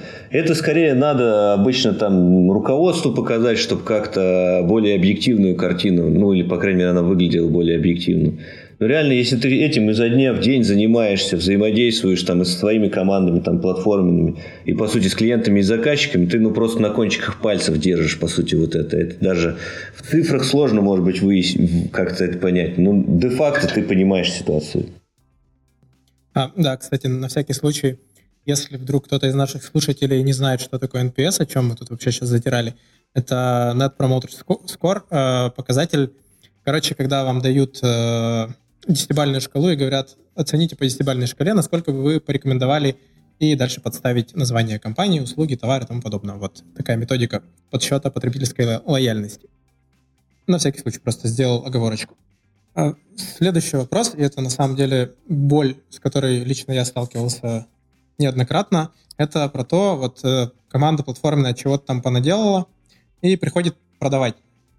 А, вот э, как вообще правильно должна эта схема работать? Это должен быть, как это, пуш или пул, короче. Кто должен, кто-то должен сам забирать то, что сделал платформенная команда, или они должны приходить и это все дело сильно впаривать всем? Как у вас это работает? Потому что у нас это бывает иногда, а, что ребята приходят, говорят, чуваки, обновитесь, вот мы тут сделали новую штуковину, а, она там новая, кленовая, и, короче, они просто садятся на хвост и начинают долбить до тех пор, пока не обновишься. И никуда от них не денешься, приходится твои релизные планы шатать ну, постоянно. Ну, ну, у тебя же, наверное, боль не из-за того, что надо обновиться. То есть, как бы обновиться, там, подсосать новую версию библиотеки, это, я думаю, там, ну, например, какой-нибудь. Или я не знаю, что это, да, как бы это не так уж и сложно. У тебя боль скорее, что для этого нужно еще что-то сделать и какой-то набор телодвижений, по сути. Правильно? Да? Ну, там что-то переписать или регресс какой-нибудь сделать, как минимум, да, то есть а, какие-то такие вещи. У нас просто, а, ну, хорошо, к чему мы стремимся? Мы стремимся, ну, как бы построить так, таким образом, чтобы минимально аффектить, по сути, пользователя. По крайней мере, ну, такое мы заявляем сейчас все в целях. При этом вот на данный момент, например, аффектим довольно сильно. Но прям вот целенаправленно думаем над тем, как же сделать так, чтобы каждый релиз платформы все меньше и меньше аффектил, по сути, потребителя. Ну, то есть, там, например, если в первый раз там это там, пересборка, и при этом еще и, там, не знаю, переписать, потому что API изменилось, там, не знаю, что-то надо, а, и еще и регрессить и так далее, то там, ну, в следующий раз там хотя бы давайте сделаем так, чтобы API был всегда обратно совместим, там, или еще что-нибудь такое. Ну, в общем, как-то так. А как насчет подхода, когда платформенная команда сама занимается интеграцией того, что она сделала в продукты? Это, ну, насколько возможно? А, там, может быть, это от масштаба зависит? Потому что я, я слышал такую теорию, что, там, допустим, в некоторых компаниях, где, там, в частности, например, могут еще... Ну, такая, такая деталь, там, когда монорепозиторий есть, там это прям, прям так и работает, ну, что ты правишь какие-то общие там штуки, допустим, общий код, который сопровождает платформенная команда, и, собственно, если настроена сборка э, из монорепозитория таким образом, что ты вот чего-то поломал, у тебя поломался API, у тебя сразу все перестает собираться. И пока ты не пойдешь и не починишь везде, где нужно, и не пофиксишь тесты, то, ну, как бы, сори, э, твой pull request никогда не смержится, и, ну, и вот. В мобиле так и работает, ну реально, вот в мобиле все так и работает. А, например, на сервер-сайде вот все по-другому чуть-чуть. И связано это в том числе с тем, что а, ну вот хотя в моменте на сервер-сайде, например, техстек, э, он един для всех, но в принципе мы хотим от этого отвязаться. А в тот момент, когда мы это сделаем, мы, в общем-то, поставим крест на подобной идеологии. То есть будет очень сложно, на самом деле, платформе там, интегрироваться во всех-всех потребителях, которые могут совершенно по-разному, собственно, а, разными способами ее использовать. Вот. Егор, а расскажи, у вас как?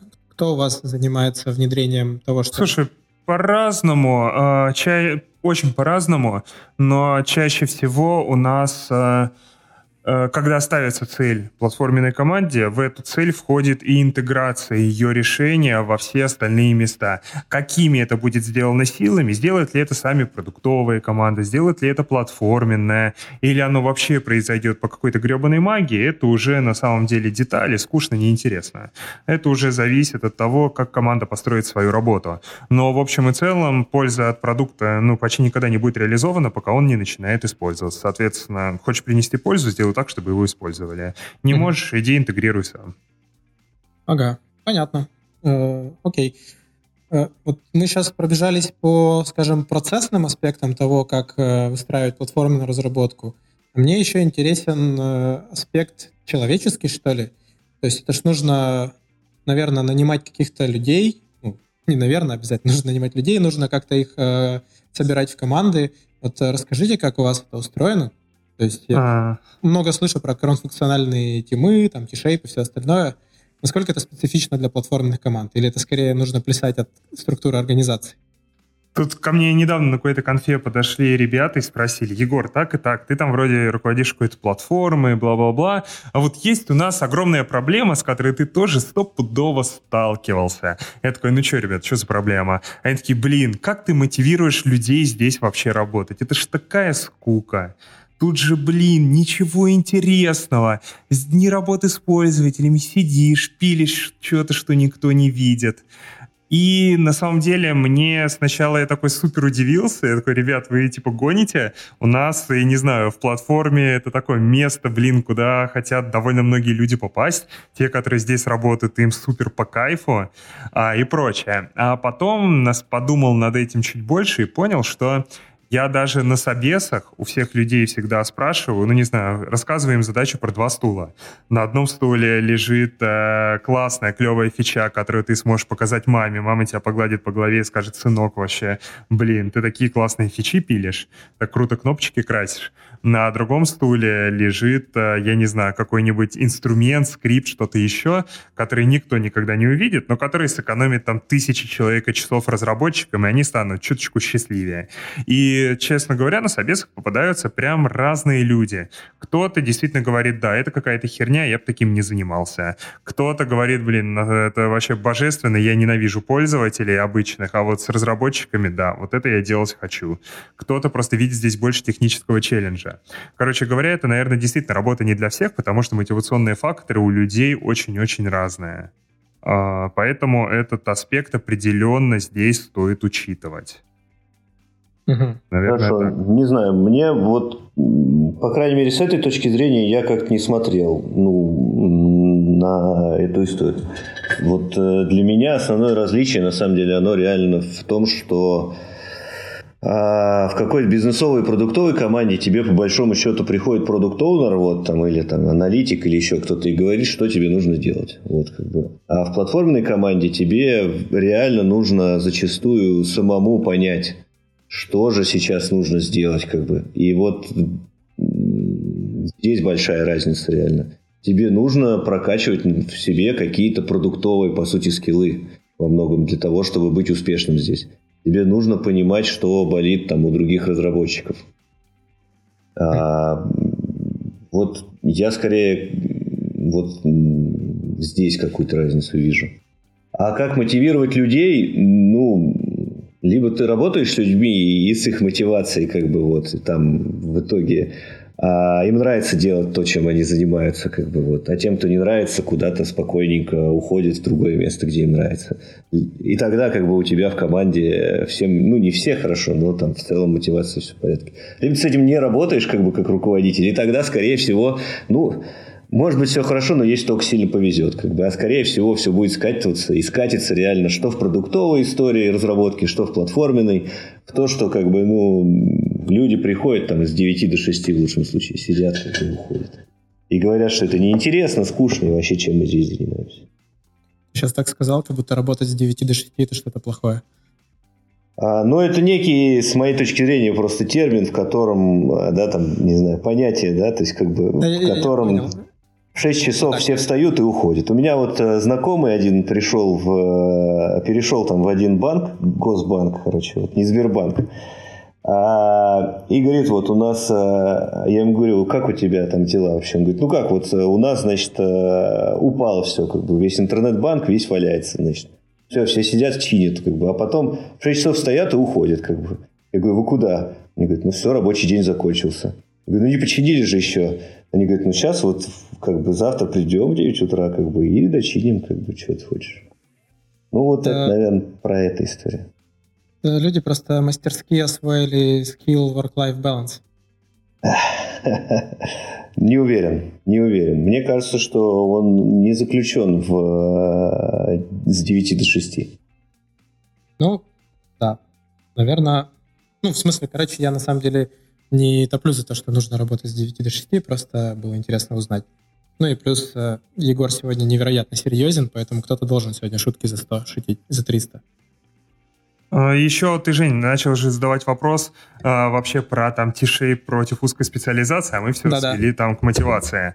А, здесь тоже такая довольно интересная тема.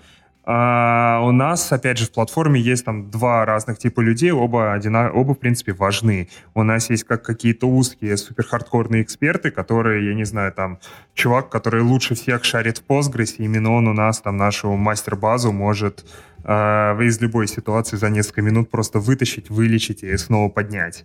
Есть и ребята-дженералисты, которые э, могут прогать там сразу в несколько платформ.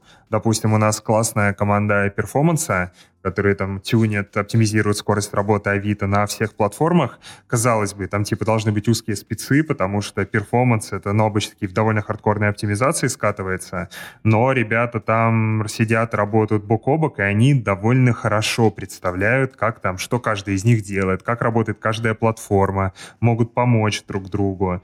И это довольно клево. Или, допустим, команда та же самая Спидов, там вообще довольно кроссфункциональная. Там бывшие мобильщики прогают CI-CD для монолита, автотестеры, которые когда-то занимались только бэкэндом, они под мобилку что-то делают. То есть у нас прям разный набор людей, здесь опять же от команды зависит. Но вот я обычно топлю больше за T-Shape, чем наоборот. Угу. Ну, э, в принципе, я тут даже и поспорить-то ничего не могу, потому что, на мой взгляд, там больше 90% задач, которыми разработчики занимаются каждый день, они все-таки не требуют сверхглубокого уровня специализации, и как раз поэтому лучше будет много тишейпнутых разработчиков и несколько узких экспертов, чем наоборот, кажется, это эффективнее просто. Когда тебе не нужно ждать соседа, и там, если ты знаешь соседней области, взял быстренько себе запилил и радуешься. А уже потом, когда начались тормоза и нужно что-то оптимизировать, пришел эксперт и всем надавал. Ну, не знаю, у нас чуть-чуть по-другому тут. А, у нас а, по сути, ну, платформенные команды, они привязаны к текстеку, получается. И на самом деле вот таких вопросов особо и не стоит внезапно. То есть, э, а, ну, есть там платформенные команды iOS, Android, да, там, веба. А, и в них люди, которые, ну, хорошо шарят э, в, собственно, своей области. При этом, в принципе, мне в жизни попадались кейсы э, с разработчиками, которые были способны эффективно и здорово разрабатывать на чем угодно, но это были скорее исключения. Вот по моему опыту как бы хорошо работает специализация. А смотри, у вас не возникает проблемы, что у вас пилится довольно много костыльных решений в этих командах? Ну, условно говоря, каждая команда сама разрабатывает свой инструмент для автоматизации тестирования. Каждая команда разрабатывает свой подход к архитектуре, который немного отличается, свой инструмент кодогенерации, свой какой-нибудь профилировщик, еще что-то. То есть именно не возникает ли дублирование не на уровне технологии, а на уровне концепций и прикладного способа использования? Я думаю, что возникает, но я не уверен, что это плохо на самом деле. Вот я как раз просто, у нас тоже изначально, как я и рассказывал, были команды с узкой специализацией, а, и у нас как раз было много дублирования вот таких вот вещей, и оно для нас было очень плохо, потому что продуктовые команды у нас, они кроссфункциональные, там как раз Хорошо. один и тот же разработчик может работать сразу на нескольких платформах, mm. и людям там от дова сносило крышу, когда они переключаются из одного стека в другой, и тут бац, абсолютно другие правила игры, другие инструменты, которые делают то же самое и прочее. Это вот первый, наверное, аспект. А второй аспект, что вот благодаря тому, что мы вот этих ребят, крутых экспертов, объединили в какие-то кроссфункциональные команды, но по направлениям, они очень классно пошарили экспертизу друг друга. И у нас очень крутые решения, допустим, от ребят, которые оптимизировали релизы мобильных приложений, перетекли в то, как у нас сейчас работают релизы монолита. И условно только благодаря им мы научились релизить монолит там не раз в несколько дней, а семь раз в день. Окей. Ну, кстати, наверное, имеет право на жизнь. Ну, вот, вот сейчас я когда-то рассказывал такой интересный факт, который не знаю, о чем говорит, но на меня там 7 платформенных команд, из них в пяти тех лиды — это бывшие iOS-разработчики. Случайно, наверное, да? Ну, да даже в команде, где нет ни, вообще ни капельки iOS-разработки. А, ну, у нас вот проблемы, по крайней мере, описанные тобой с бизнесовыми командами нет, просто потому что там есть какая-то бизнесовая команда, как правило, в ней там, не знаю, есть свой разработчик, там, андроиды, там, iOS, веба, вот, как бы, и прям вот именно этой проблемы, наверное, нет. Тем не менее, вот в плане переиспользования каких-то вещей, это, ну, как бы, может быть полезно. Мне просто кажется, это, ну, скорее будут какие-то процессные вещи. И, нежели чем прям ну вот у нас э, получается именно и на стыке технологических делать, потому что, по сути, ребят, их сама организационная структура подбивает к тому, чтобы они э, делали общее решение. Это, по сути, этот э, закон... Э, ай, как он называется? Архитектура соответствует структуре коммуникации. Конве. Кон... Да, конвейер. Да, да я понимаю, как бы просто я скорее про то, как бы нужно ли это. Ну, то есть, как бы я не очевидно, что от этого будет э, прям польза. Я вот скорее про это. Про то, что выстраивание примерно схожих процессов и переиспользование, например, процесса, когда у тебя там мобильный монолит как-то надо релизить в, там, на сервер-сайде, где тот же самый монолит, это понятно. А какие из э, реальных, э, не знаю, решений для мобилы ты можешь там переиспользовать, для меня не очевидно. Технологические решения. Потому что у тебя мобила, там, не знаю, что там, Swift какой-нибудь, а здесь там, не знаю, Java или что, Go. Что ты туда засудишь, как бы? Ну, ну, я не знаю, у нас, допустим, из того, что переиспользуется, это, к примеру, э, тест-хранилка, это репорт-вьюер, который показывает отчеты по тестам, это организация, ну, да, какие-то процессные вещи. Потом это то, как у нас строятся мониторинги перформанса, например, что они у нас по абсолютно одинаковым принципам работают и для фронта, и для мобилок. То есть в мобилках мы попытались воспроизвести стандартные фронтовые метрики, типа time to first byte, time to first interactive, и в итоге дэшборды выглядят очень похожи для продуктовых команд, им довольно круто в этом ориентироваться. Ну вот такие, допустим, ну, вещи. Просто, ну, они, на мой взгляд, это как раз больше вот такая процессная штука реально. Она к самим, ну, это не совсем про технологии. Хотя, э, я понимаю, Валя, и согласен. Вот тут как бы у меня, ну, вот я не могу спорить, действительно эти вещи важны и можно переиспользовать. Это факт. Угу. Я рад, что мы пришли к согласию. а, окей, а, вот про выстраивание, выстраивание мы поговорили про мотивацию команды, вот это вот все. Теперь вопрос, который на самом деле больше всего меня беспокоил все это время, а, и который мне больше всего непонятен. А как вообще измерить тот э, импакт, что ли, влияние, которое оказывает платформенная разработка, как померить, что это полезно получается для продукта, для бизнеса, для компании, потому что это же нужно, получается, сходить к там, топ-менеджменту, наверное, и сказать, блин, ребят, нам нужно вот нанять еще, там, грубо говоря, столько же разработчиков, сколько у нас есть, или, там, не знаю, может быть, чуть-чуть поменьше, только они не будут делать э, сам продукт непосредственно, они не будут делать фичи, которые доставляют какой-то бизнес-value, они будут делать что-то другое. Вот э, расскажите, не знаю, ну, если есть примеры, наверное, на примерах, как вообще померить эффективность работы э, платформенной команды для начала. Ну, а потом еще хочется поговорить про то, как это лучше всего продавать вообще необходимость такой команды. Ну, у Егора, судя по всему, команда в принципе привязана к каким-то метрикам. Вот как бы у, у меня скорее чуть другой подход и скорее к каким-то конкретным задачам. Если а, задавать вопрос, как я оцениваю, например, была ли успешна там команда или нет, а, ну, скорее ставятся какие-то в итоге конкретные цели, которые команда должна за квартал достигнуть, и это могут быть какие-то цели в виде каких-то числовых показателей, например, там, не знаю, научиться выпускать релизы не раз в 4 недели, а раз в 3 недели. А могут быть и какие-то прям, ну, просто конкретные фичи там, платформенные надо сделать, которые команда считает, что реально надо сделать. И, по сути, если они их сделали, то они успешны, не сделали, не успешны. Вот. Ну, э, э, вот сразу вопрос просто ставлю, потому что, допустим, с релизами, ну, понятно. А, типа, мы стали релизиться чаще, у нас там time to market сильно уменьшился, мы можем быстрее доставлять, быстрее сократить, короче, фидбэк-клуб, и вот это вот все. А как Уверен, померить... что понятно?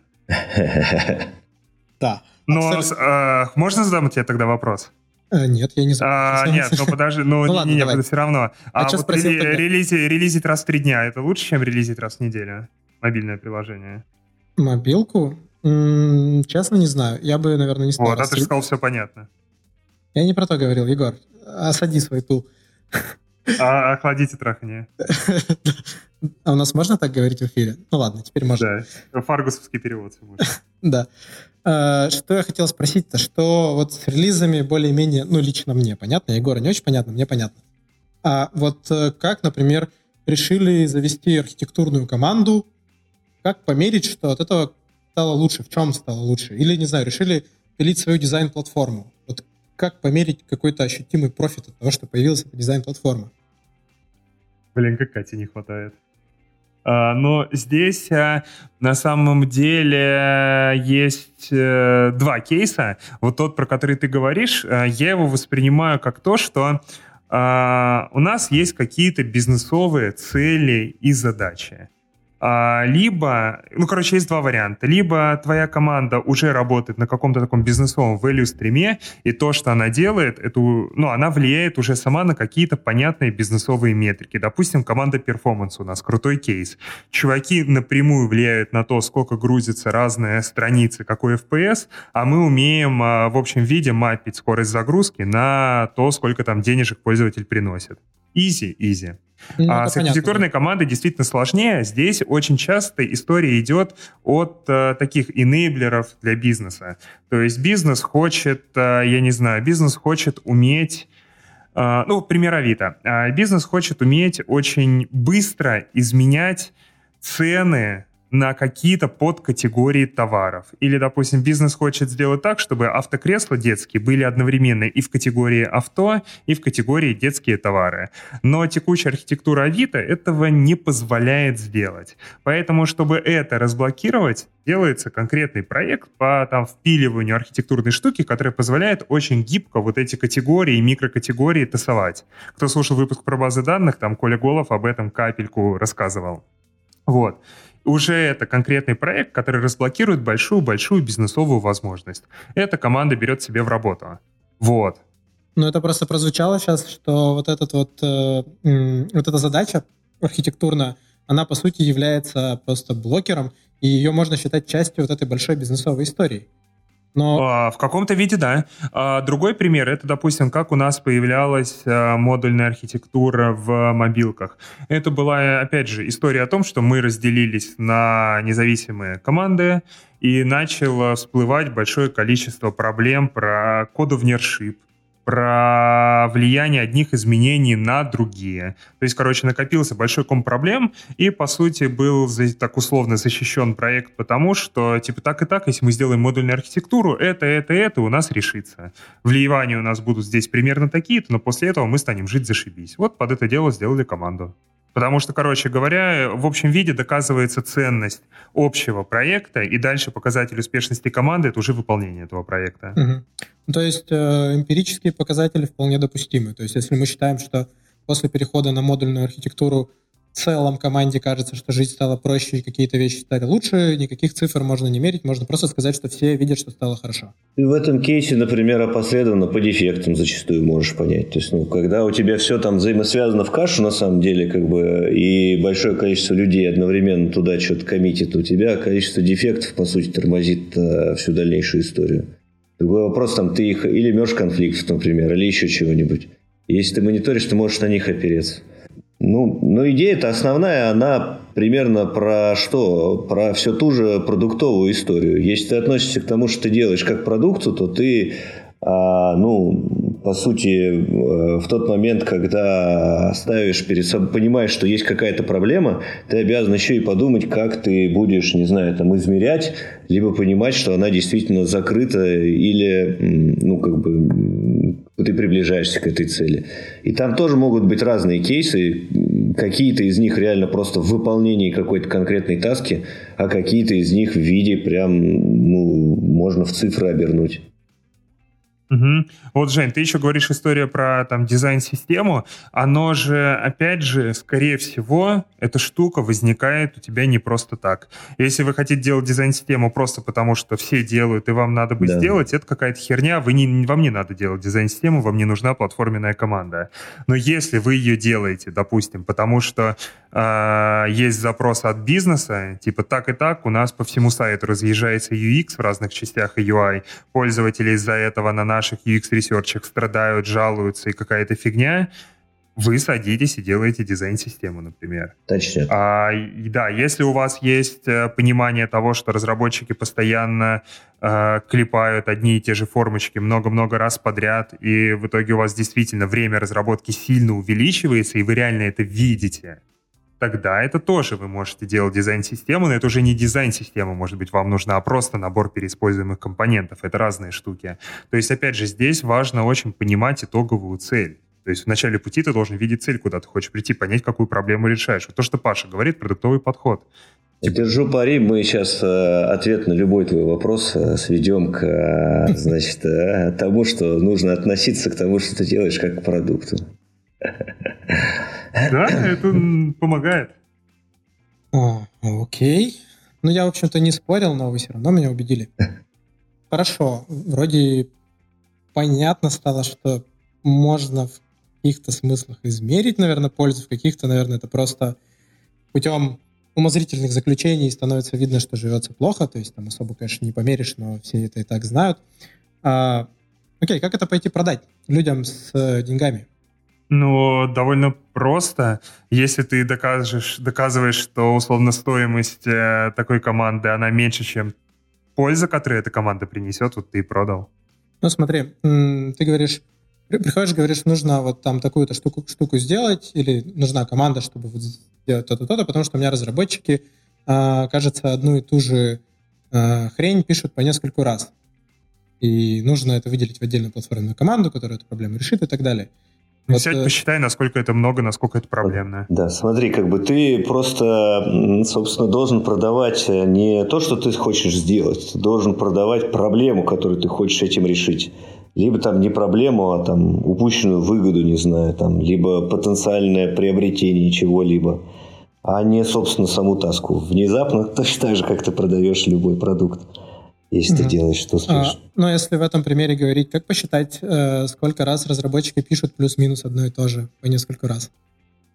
Тяжело очень посчитать на самом деле, поэтому как раз-таки сложнее всего продавать э, вот такие команды, которые условно делают что-то архитектурное, пытаются там, не знаю, ускорить разработку именно фичи. Гораздо проще в ряде других кейсов. Это разработка конкретных там продуктов, типа там, не знаю, системы аналитики внутренней, или там та же команда перформанса, та же релизная команда, что-то еще. Это кейсы сильно проще. Тот, про который ты говоришь, мы нормально тоже не решили. Ну да. Мы, по сути, ну. организовали такую команду, когда у нас все сдохло. Как бы, и тут, в принципе, как бы, ну, был запрос скорее, ну, как бы, сделайте что-нибудь, вот, как бы, в общем-то, уже, в принципе, чтобы оно просто заработало реально. А, ну, собственно, я к этому и вел, потому что с кейсами вроде performance а и тому подобного очень понятно, как это мерить. Реально, там, не знаю, ты уменьшаешь, даже если говорить не совсем про performance, точнее, вообще не про performance, уменьшаешь размер сборки, там, APK шки, допустим, и сразу же смотришь, как у тебя рост пользователей – что там, рост растет? Ну ладно, скажу, что рост растет. Ну, кстати, это тоже нифига не тривиально померить. Да, но, м- короче... Мы пробовали. Я видел какие-то исследования на эту тему. Но они такие пальцем деланные. Ну да, да, ладно. Я, кстати, слышу, Паш, я, по- вот, по-моему, слышал кейс, не помню от кого, про Сбер, что как раз для вас да, для нас... размер приложения супер критичен. Да, для нас критичен, вот, как бы. Но там не увеличение принципиально его, там, да, как бы там больше-меньше. У нас есть просто история, связанная с продажей самого, как бы, с бала, да, оно происходит в отделении, клиент приходит в отделение, ему, по сути, сотрудник там прямо на устройство ставит Сбербанк онлайн. Дальше клиент при нем проходит регистрацию, и уже там, ну, уходит, как бы он может им пользоваться. И в этом кейсе, если клиент не способен через там 3G или там 4G LTE скачать вот здесь сейчас Сбербанк онлайн, то как бы схема перестает работать. Вот, как бы, и поэтому для нас до сих пор, как бы, а это один из основных, по сути, сейчас э, э, каналов продаж Сбербанк онлайн. Да? То есть, как бы, мы, по сути, клиентов сбербанковских из отделений переводим онлайн. Вот. А, и если, ну, вот для нас это прям пипец. Блин, я сейчас получил просто заряд вдохновения пойти и заоптимизировать размеры сборок транспорта. Пойду, буду людям на остановках ставить и в трамвае. Во, нормальная тема. Вообще. Вот. Если да. подводить черту под этим вопросом, я бы, наверное, просто сказал, что если у вас есть затруднения в объяснении профита от команды, вы это не можете нормально сделать, вам она не нужна, скорее всего. Да? Э, да, согласен принципе, везде такое, на самом деле, с продуктовыми фичами то же самое. Окей, мы, кажется, рассмотрели со всех сторон, почему продуктовые команды... Ой, продуктовые, что я говорю? Платформенные команды — это хорошо, классно и здорово, но не бывает же такого, чтобы все было классно по-любому, они с собой приносят какое-то энное количество болей. Давайте, поделитесь, пожалуйста, что, что болит должны же быть проблемы, должно быть где-то плохо. Хм, ну, болит, болит, болит. Болит, э, ты что, тебе что интересно? Болит у компании от платформенной разработки или когда ты сам в ней работаешь, что плохо? Ну, вот э, первое, наверное, что хотелось бы узнать, вот был период, когда не было у вас платформенной команды, потом она у вас появилась, там в каких-то вопросах стало все сильно лучше, где-то, наверное, должно было стать немножко хуже. Есть такие вообще сферы, в которых стало чуть-чуть хуже? Или это вообще ситуация вин-вин, когда все выиграли, стало классно? В нашем случае мне все-таки я сильно надеюсь, что получилась ситуация вин-вин. Вот, как бы. Но я не уверен, что это, ну, как бы прям универсальный рецепт, который подойдет для всех. А мне вообще, вот если в целом посмотреть на ситуацию, кажется, что подобное разделение, оно эффективно, когда начиная с какого-то, по сути, объема. Когда у тебя есть какое-то количество разработчиков, которые работают там над одной системой тебе, ну, как бы нужно вкладываться и выделять в отдельную, по сути, функциональную область там или несколько их какие-то вот системные вещи.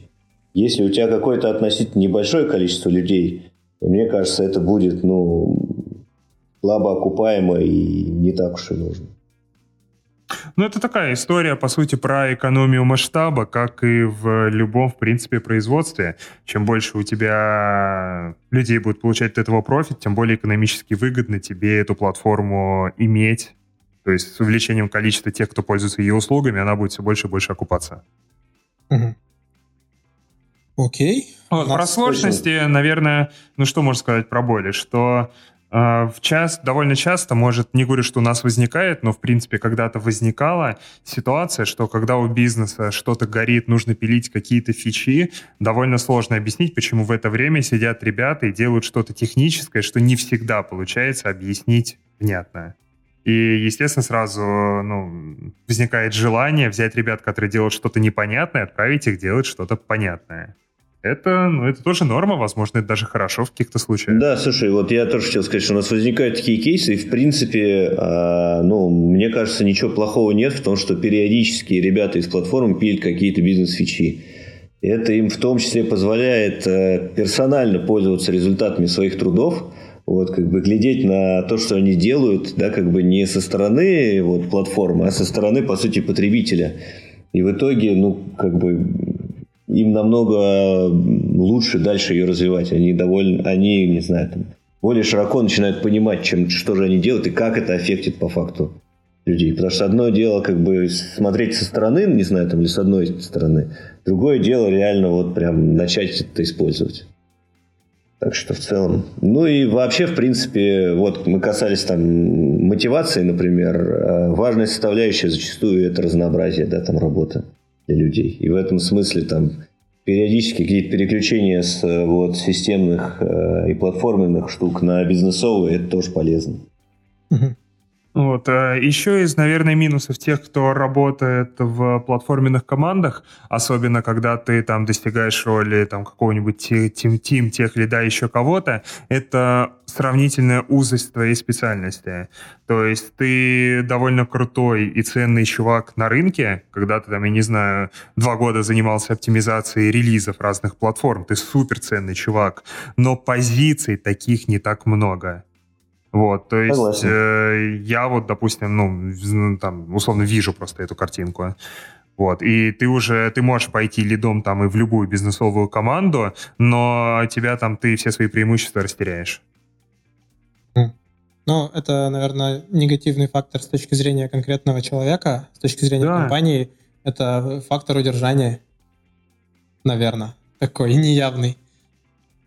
Ну да, но здесь, короче, говорить про э, какие-то сложности, э, здесь надо скорее отталкиваться от каких-то частных случаев. Все зависит от того, как ты эту платформу организовал, какие цели она решает, как работает компания. То есть, наверное, каких-то общих проблем тяжело выделить. Понятно. А, ну что, мне кажется, мы довольно-таки плотненько прошлись по всему, и настал момент подводить черту под нашим выпуском. И сейчас э, вкратце вспомним, о чем мы сегодня говорили. Говорили мы сегодня про платформенные команды. И, кстати, да, такая ремарочка. Это э, выпуск sponsored by инициатива Егора. Если бы не Егор, этот выпуск никогда бы не состоялся, потому что мы даже не думали, что про это нужно говорить. Оказалось, что нужно, можно и интересно. А, итак, мы поговорили о том, что такое вообще платформа, что такое платформенная разработка, а, зачем нужно иметь и нужно ли вообще иметь платформенную разработку, и как понять, нужно ли вам а, ее держать, создавать. Вот. Поговорили про то, что вообще входит в платформенную разработку, как она формируется, как она может быть организационно устроена, какие функции она выполняет, в том числе архитектурные, может быть, может быть, какие-то релизные штуки, инструменты разработки и так далее и тому подобное. А потом поговорили немножко, как вообще нужно выстраивать платформенную разработку и какие сходства это имеет с нормальным продуктовым процессом.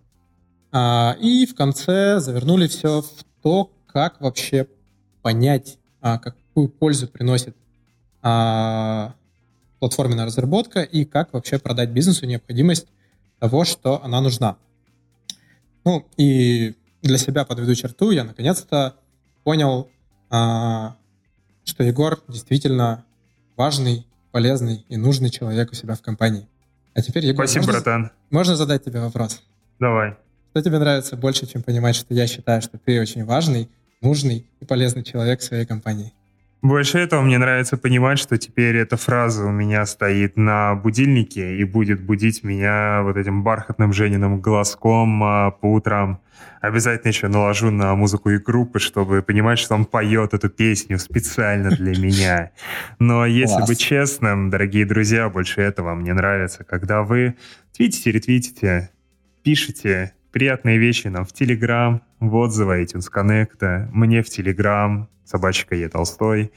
А, ставите лайки на SoundCloud, во всяких других местах. Главное, слушайте, переслушивайте, на репите, на ретвите. Вот это все наш подкаст. Всем спасибо. А еще можно заносить на Patreon. Да.